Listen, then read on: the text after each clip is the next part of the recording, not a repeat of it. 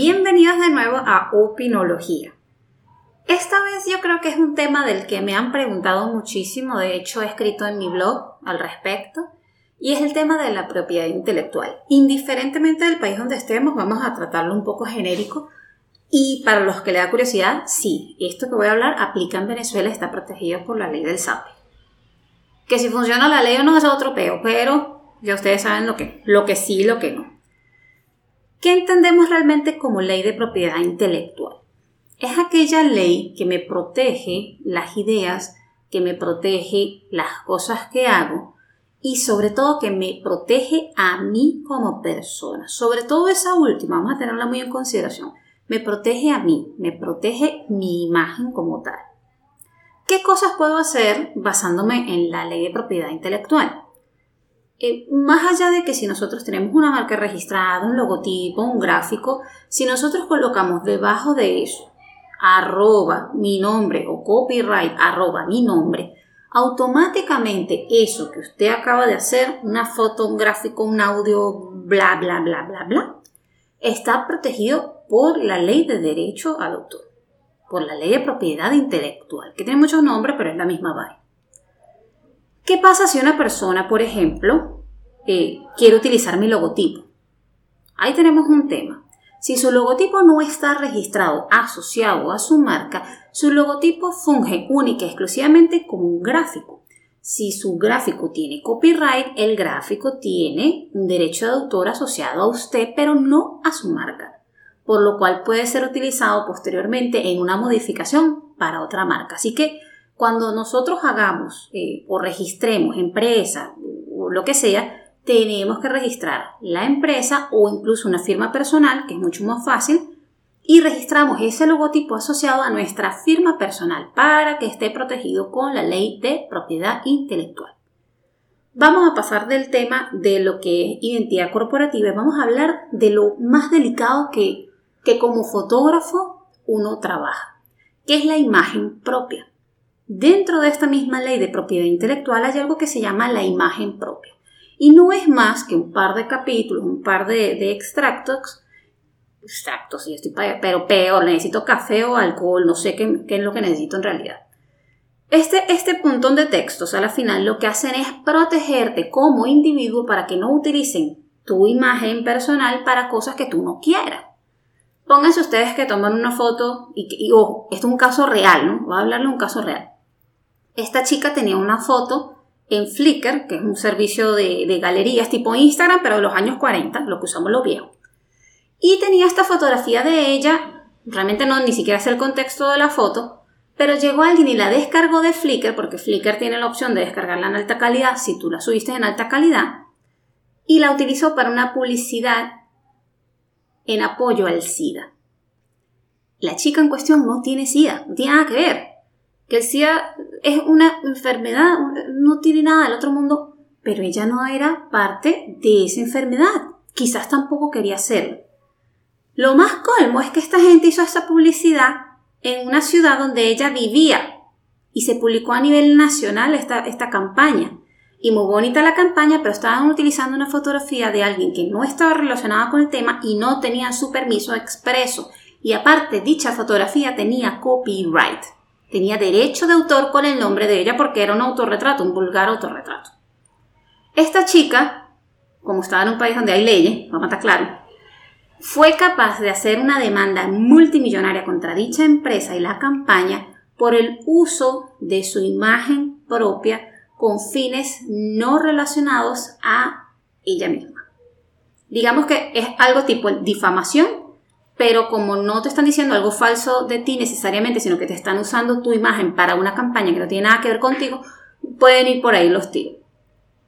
El caso es que cuando nosotros como fotógrafos tomamos fotos en la calle especialmente, tenemos que tener cuidado de dos cosas en particular.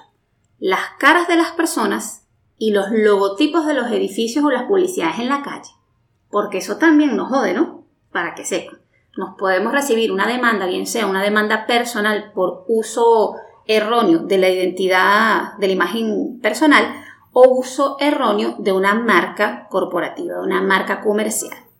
Entonces vamos a pensar bien cuando tomemos las próximas fotografías, cuando nosotros estemos, digamos, en el mundo, afuera, bailando y, gozando, de que existe formas de proteger todas estas este tipo de cosas que están relacionados con la imagen. Es difícil. En mi caso, a mí me han mandado a tumbar fotografías porque sale una persona que no le gusta salir en fotos o porque sale una foto de un comercio que que no quería salir en el comercio, porque pasa, pasa de verdad. Y a veces la gente dice, ay, pero qué extremista la gente. No, de verdad pasa, y pasa mucho. Tanto ha sido el caso que en muchas de las conferencias donde yo asisto, los eventos de software libre y todo esto, sobre todo los que son en el extranjero y sobre todo los que son en Estados Unidos, porque allá es como más delicado este tema, la gente se protege demasiado, el código de la cinta donde te ponen el nombre, ¿verdad? Para que te identifiquen, ese código indica si la persona quiere o no que le tome foto.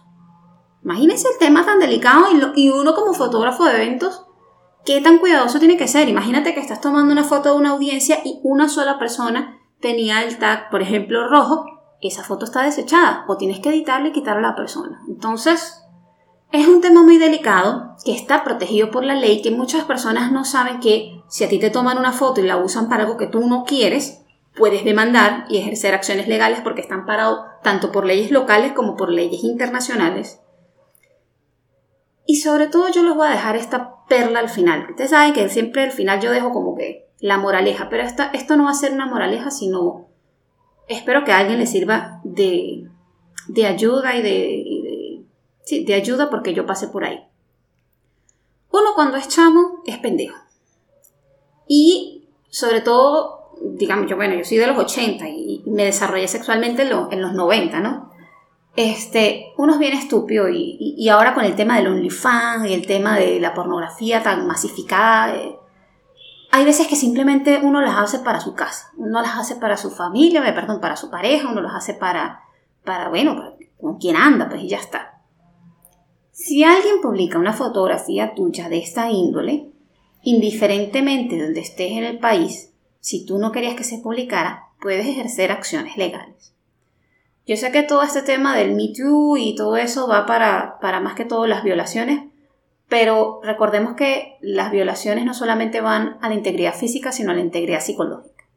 Y cuando alguien viola tu privacidad, cuando alguien viola tu confianza, es prácticamente igual a una violación física, a un daño físico. De hecho, se sufre el mismo tipo de estrés postraumático cuando pasas por un hecho que te afecta psicológicamente a cuando pasas por un hecho que te afecta físicamente, porque ambos tienen la misma connotación, la misma relación. Entonces, bien sea que no sea algo sexual, solamente lo dije porque de verdad siempre me gusta dejar eso ahí y las posibilidades, ¿no? Pero bien sea con tu marca, con tu imagen, con los niños, que es un tema tan delicado ahorita, si están utilizando esas fotografías para fines con los que tú no estás asociado, y por favor recuerden siempre que las pongan las fotografías en páginas donde sean copyright mío, para que lo puedan proteger bien, usted puede ejercer acciones legales y pedir que se tumbe dicha imagen.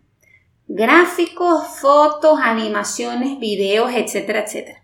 Recuerden que Pese a que hay leyes buenas y hay leyes malas, hay leyes internacionales. Y el copyright y la imagen propia es una ley internacional que tiene vigencia internacional. Entonces, recuerden que están protegidos, recuerden ser cuidadosos, pero por sobre todas las cosas, aprendan sobre legislaturas que estén relacionadas directamente con su imagen propia y con su comercio y su rubro de negocio, porque eso les puede ahorrar muchas molestias en el futuro y les puede salvar de un mal rato. Entonces, les dejo un beso y nos vemos en el próximo podcast, blog, videoblog, lo que sea, de Opinología. Chao, chao.